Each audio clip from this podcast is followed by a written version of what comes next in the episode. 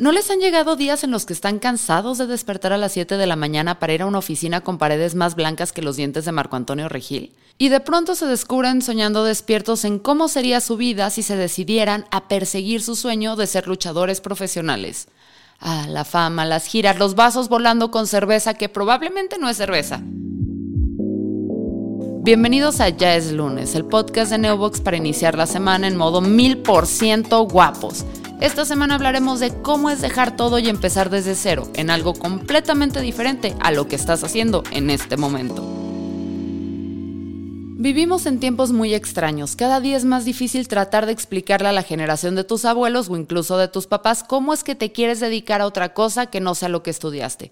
Para ellos era tan sencillo como estudiaste leyes, trabajas de abogado, estudiaste ingeniería, trabajas de ingeniero, estudiaste filosofía, no trabajas. Muchas veces esa necesidad de seguir el deber ser era lo que provocaba que la gente no reaccionara ante el hecho de que no disfruta lo que hace, caso contrario al de Sosh Álvarez, quien inició como arquitecta y ahora se dedica al mundo editorial y de creación de libretas en Edición Especial Taller, empresa que cofundó y maneja desde hace un par de años. Había algo de todas formas que me llamaba la atención en la arquitectura, decidí estudiar la carrera, pero era muy curioso porque en todos los momentos que yo tenía libres, como que sustituía esas prioridades que eran de la universidad. Tomaba talleres de poesía, de narrativa, este, iba a, puros eventos que estaban relacionados con, con la literatura, pero sin darme cuenta que era lo que yo estaba buscando. Sea, yo estudiaba la carrera porque era como el compromiso que tenía en ese momento, pero mi afinidad, mi gusto, mi pasión siempre fue como estar en contacto con otros escritores, con libros. Entonces sí, era, era como algo muy evidente, pero no, no me había hecho consciente. De acuerdo con cifras de la Organización para la Cooperación y el Desarrollo Económico, la famosa OCDE, en México, 5 de cada 10 egresados de carreras universitarias trabajan en algo que no estudiaron y uno de cada cuatro se emplea en la economía informal. También se puede dar que como el fantasma del desempleo te está respirando en la nuca, hayas tomado un trabajo en lo que conseguías algo de tu rama y de pronto porque los caminos de la vida no son como lo pensabas, para cuando te diste cuenta, ya eras una magaza del Excel que disfruta el horario fijo y las prestaciones de ley. Y es bonito y está bien. Sobre su experiencia de cambio de profesión no planeada nos cuenta Montserrat Díaz Barriga, empresaria en el mundo de los restaurantes. Yo estaba ya como un poquito, sí, buscando algo sin saber qué buscaba. O sea, era como, hoy quiero otra cosa, pero pues esto es lo seguro que tengo, pues me quedaba ahí, ¿no? Y con la persona con la que inicié Piggy, a él le ofrecieron un traspaso de un lugar. Entonces él me dijo, oye, si nos animamos para, en ese tiempo pues era mi pareja, hay que animarnos y ponemos algo y así, ¿no? Y yo pues no, yo cero experiencia en esa parte, pero él sí tenía un poco más de experiencia en la parte como gastronómica y servicio. Y fuimos a ver la casa y yo con esa parte pues de arquitectura, cuando fui a ver la casa fue como de... ¡ah! Me enamoré de la casa donde estaba Piggy y dije, ay no, sí, claro, por supuesto, nos tenemos que quedar con la casa. Para mí era me quiero quedar con la casa. No tanto era como el, el proyecto, era yo quiero esta casa. Y pues ya agarramos el traspaso. Ya era un lugar de desayunos. Tenía, trabajaba nada más sábados y domingos. Entonces fue como, pues, como que dije, bueno, ahora lo que buscaba, pues resulta que es esto, ¿no? En ese momento fue como, tienes ahora este proyecto y fue muy padre porque fue, pues, hacer lo mío, ¿no? A lo mejor no era lo que yo había soñado de que, ay, voy a tener, no, simplemente se dio, pero en esa parte, al saber que ya tenía algo, fue como, ahora tope lo que tope, tiene que funcionar, ¿no? O sea, lo tenemos que hacer funcionar. Entonces, para mí era ya una responsabilidad de chin, o sea, ya me prestaron lana, pues ahora, o sea, tiene que funcionar, ¿no?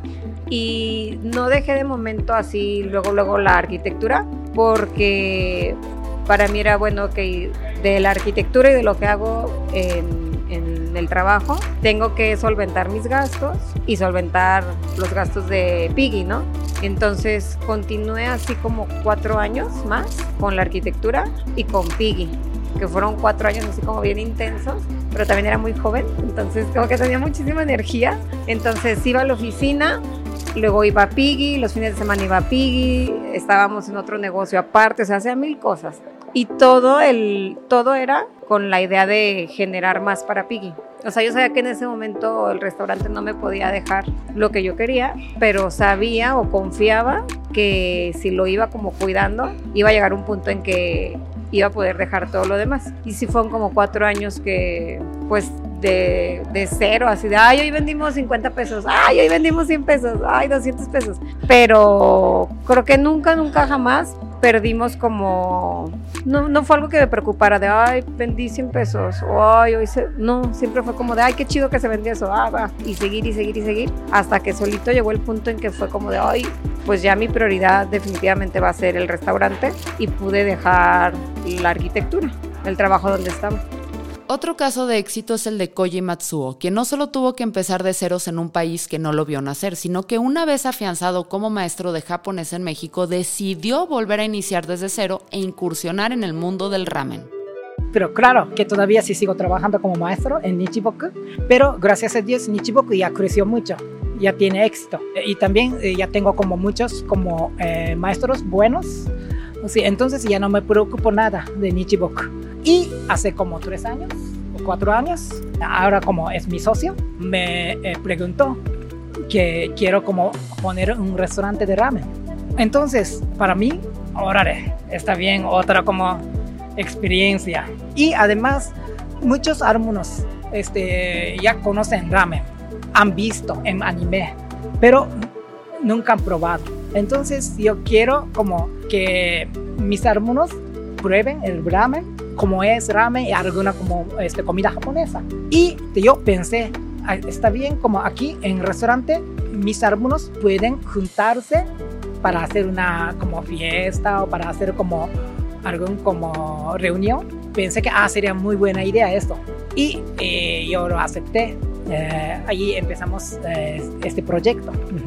En entrevista para Expansión, Anthony Mann, analista de educación de la OCDE, dijo algo ciertísimo.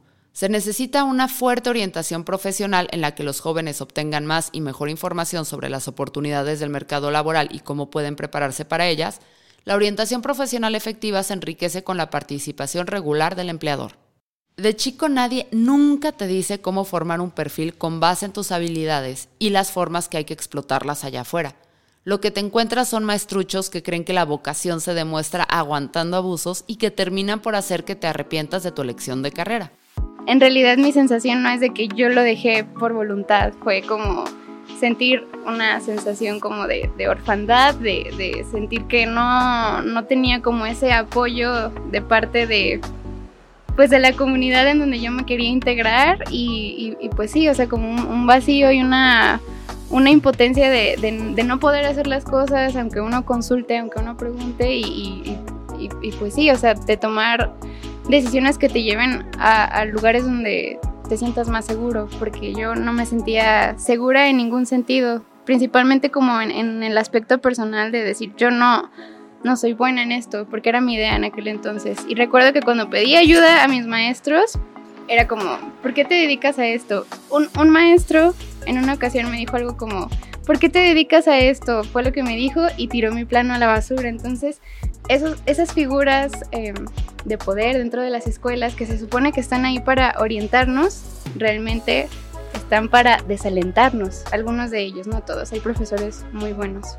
Pero en mi caso, y si se encuentran con personas que son un poquito inseguras como yo, pues ese tipo de comentarios sí, sí te pueden perjudicar por el resto de la carrera. O sea, en cuanto a mí me hicieron eso, ese comentario de que hago aquí, me lo hicieron en quinto semestre y desde entonces ya no me pude quitar la idea de la cabeza de que ya no quería estar ahí y que me quería dar de baja, que no era buena, todo el tiempo me comparaba. Entonces, era, era una situación difícil porque era como intentar equilibrar lo que yo quería, lo que yo necesitaba con lo que me decían. También las expectativas que tienen las demás personas sobre ti son muy fuertes y te pueden paralizar en tu nueva empresa. En la parte de arquitectura me sigue apasionando, obviamente, lo que se puede hacer con los espacios, ¿no? Y veo, veo cosas relacionadas con arquitectura y me encantan, pero todo lo que estaba detrás para llegar a eso, a lo mejor en la parte de construcción o de diseño que yo en ese momento no podía tener, pues fue como que, ok. Y ahora que estoy acá, pues más que se diluyera, como que digo, bueno, sé que tengo esa capacidad también para crear en esa parte y que es como tal vez lo más especial, ¿no?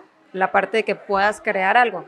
Pero al principio sí fue como, más que por mí, también por la parte de mis papás, porque fue como, uy, pero estudiaste la carrera, o sea, ¿cómo que, que, ¿cómo que ya no vas a ser arquitecta?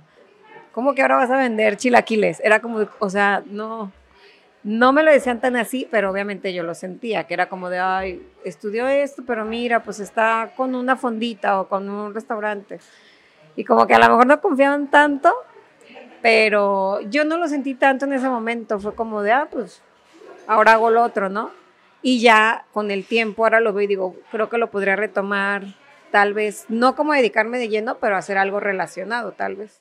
El estudio sobre demografía de los negocios 2020 del INEGI estima que de los 5 millones de establecimientos micro, pequeños y medianos que fueron censados antes de la pandemia, sobrevivieron 3.9 millones. A ver si se les sigue antojando comer sopita de murciélago, ¿eh? Sin embargo, aún estando en una de las crisis económicas más fuertes de lo que va de este joven siglo XXI, hay personas que le siguieron apostando a iniciar desde la casilla 1 algo así como reiniciar en Minecraft en grado de dificultad pandemia. al final encontré algo que también me apasionaba, ¿no? Acá. Y de cierta forma, pues he tenido la oportunidad de seguir desarrollando, por ejemplo, con el cambio de ubicación, pues el diseño, pues lo hice yo, ¿no? Decir, ah, pues quiero que sea así, quiero que acá esté, o sea, como esa parte del diseño de proyecto, pues lo, sí, pues lo hice yo. Obviamente contraté una arquitecta que pues ya hizo todos los planos ejecutivos, lo revisó directo con el de, con el ingeniero que hizo la obra y todo.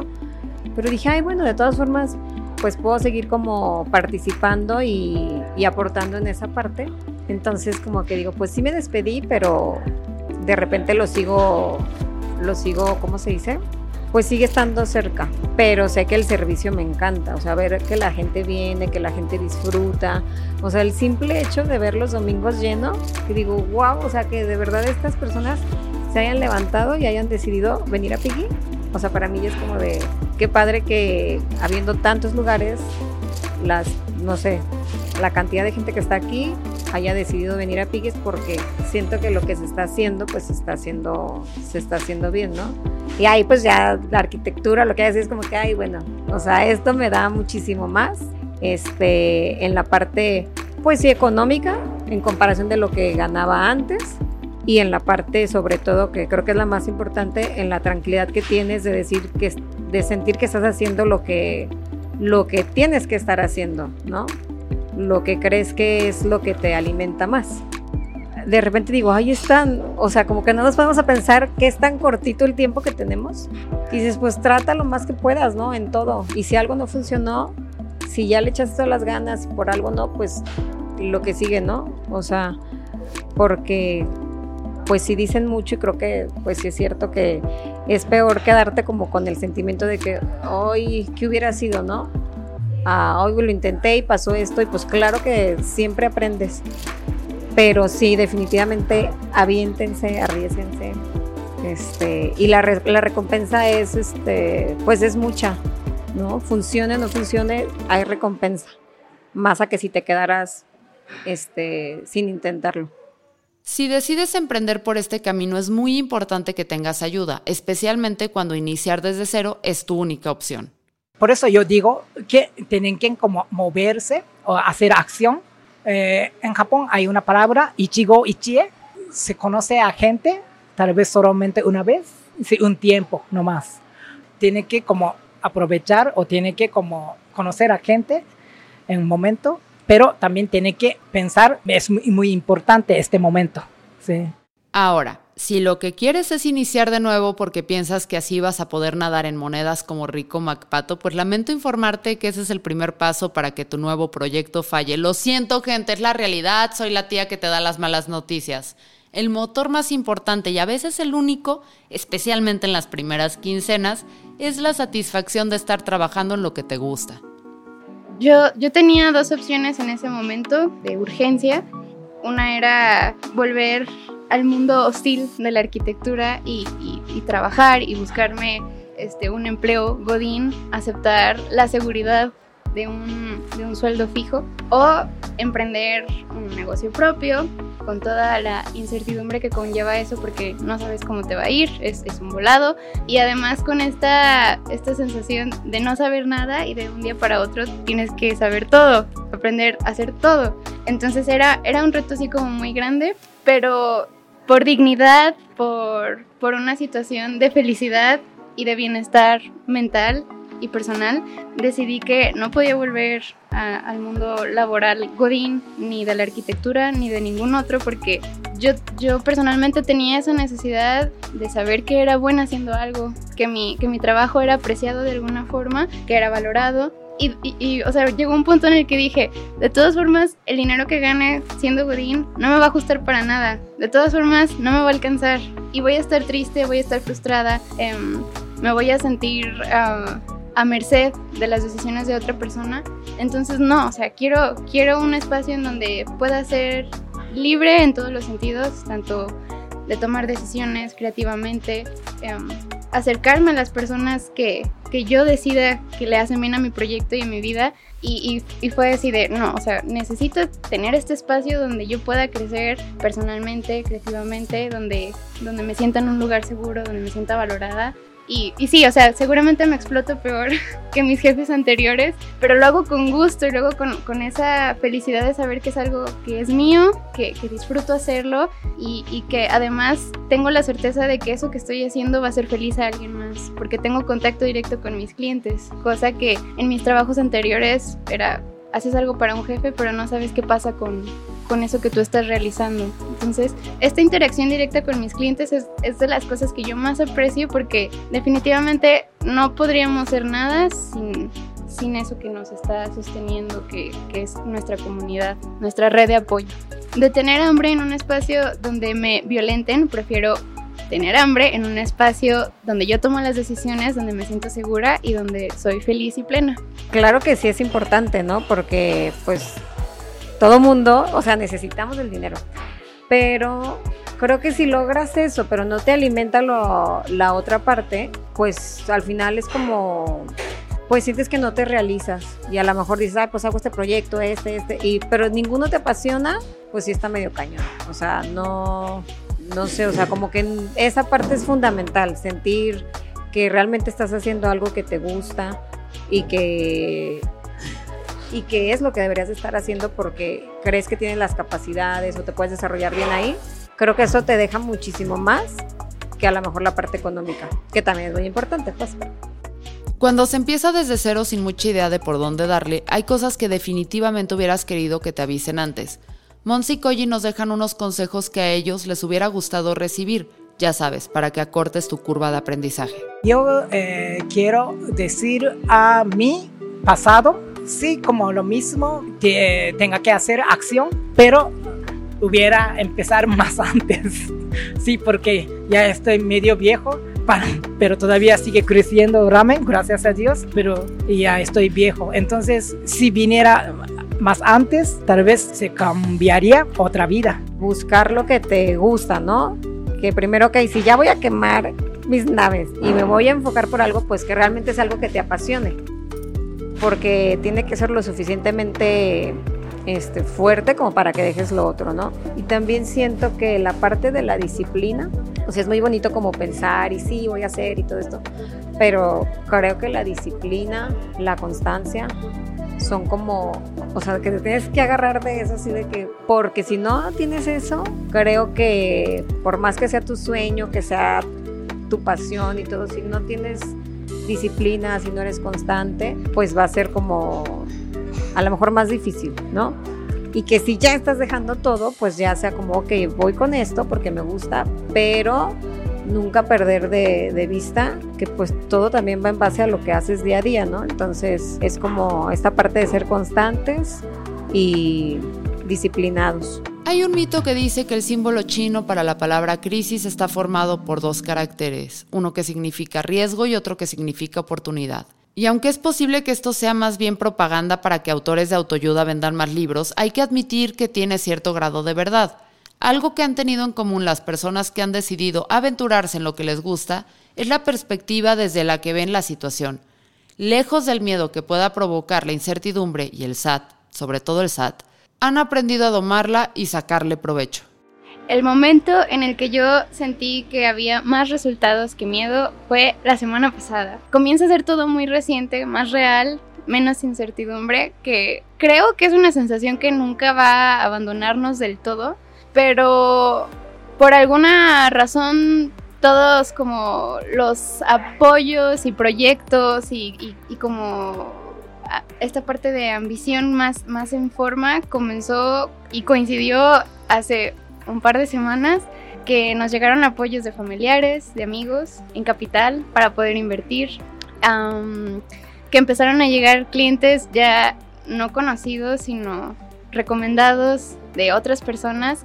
Em, que estamos comenzando a hacer más alianzas, más, colaboraciones, más, eh, más proyectos en conjunto. Eh, el día que, por ejemplo, lanzamos el recetario, que fue un, un proyecto diferente al de las libretas que tiene todo que ver con la encuadernación, pero que ya es un producto más en forma, que tiene como todo nuestro sello, nuestra marca. Ahí fue cuando sentimos que ya de alguna forma está empezando como a crecer más en serio el taller. Y es muy curioso porque justo los clientes te van diciendo qué necesitan y, y si sabes escuchar a tus clientes, sabes hacia dónde tienes que crecer y cómo crecer. Entonces, yo creo que justo esta parte de que coincidió que nuestra red de apoyo familiar y de amigos y de clientes se, se, reunieron en ese momento y todo fue como al mismo tiempo. Eh, nos invitaron a una, a una feria de autopublicación y de ilustración que es muy importante aquí en Guadalajara. Entonces, como que todas esas cosas neta pasaron la misma semana y, de repente nos llenamos de ocupaciones, mi agenda ya estaba llena y desde que me despierto hasta que me acuesto ya es todo edición especial. Justo en este momento como que me empiezo a sentir más segura de lo que estamos haciendo, comienzo a sentir que ya todo es más real em, y sigue habiendo miedo, pero siento que en este momento ya es más como la satisfacción y como esa curiosidad de saber qué más podemos hacer, cómo lo podemos mejorar, que el miedo. Si aún estás algo indeciso o indecisa, toma en cuenta las recomendaciones de nuestros entrevistados.